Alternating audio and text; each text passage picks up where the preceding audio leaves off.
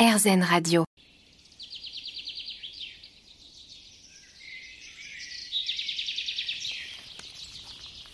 Quand le temps est au rendez-vous, ce qu'on aime faire, c'est se balader au vert et, dans l'idéal même, se balader en forêt, au milieu de la faune et de la flore qui y trouvent refuge comme nous à l'ombre. Entre la Bourgogne-Franche-Comté et le Grand Est, sur près de 200 000 km, s'étend le Parc national de forêt. Son directeur, Philippe Pudarieux, nous parle des rencontres qu'on peut y faire. Alors le Parc national de forêt, c'est euh, un, un, espace naturel euh, extrêmement riche en, sur le plan de la faune et de la flore. Euh, ce qui est assez remarquable, c'est que, par exemple, à, cette saison, c'est extrêmement euh, courant de, de, croiser des, des chevreuils. Euh, donc, vous pouvez les, les croiser en, en, bord de route. Vous pouvez aussi les, les, observer dans, dans, les, dans les champs, dans les zones agricoles. C'est quelque chose qui est très courant. Et bon, voilà, donc ça, c'est un exemple. On, on, peut apercevoir assez facilement également des, sangliers.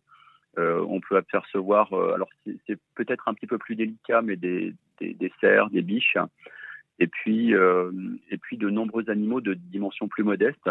je pense notamment aux renards, aux blaireaux, aux mustélidés, donc ces, ces, petites ces petites bêtes hein, comme la, la belette, la, la fouine ou encore la les, et puis les, les, les blaireaux. Voilà, donc euh, quantité de quantité d'espèces qui sont euh, qui sont assez faciles à observer et euh, que ce soit à, l'occasion d'une déambulation en voiture, d'une promenade en, vélo ou simplement à pied, c'est pratiquement impossible de traverser le parc national sans croiser des animaux.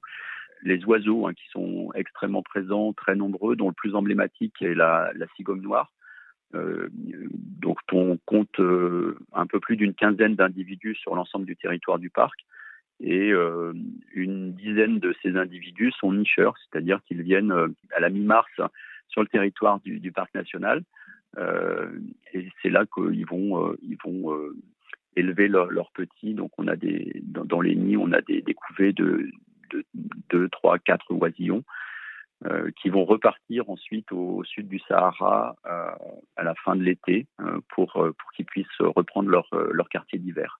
Et à côté de la faune se trouve la flore tout aussi importante et exceptionnelle au parc national de forêt. Une, une flore même montagnarde, hein, c'est assez euh, facile d'observer de, de, des, des, grandes gentianes. On a aussi euh, la présence sur le territoire du parc national de l'Is martagon, qui sont des espèces euh, protégées.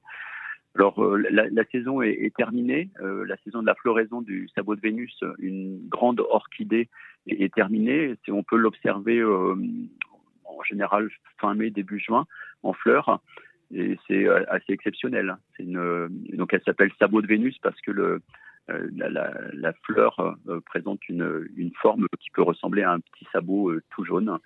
donc c'est une fleur de, de grande dimension et, et extrêmement extrêmement jolie. Le parc national de forêt se trouve entre la Bourgogne-Franche-Comté et le Grand Est sur près de 2000 km.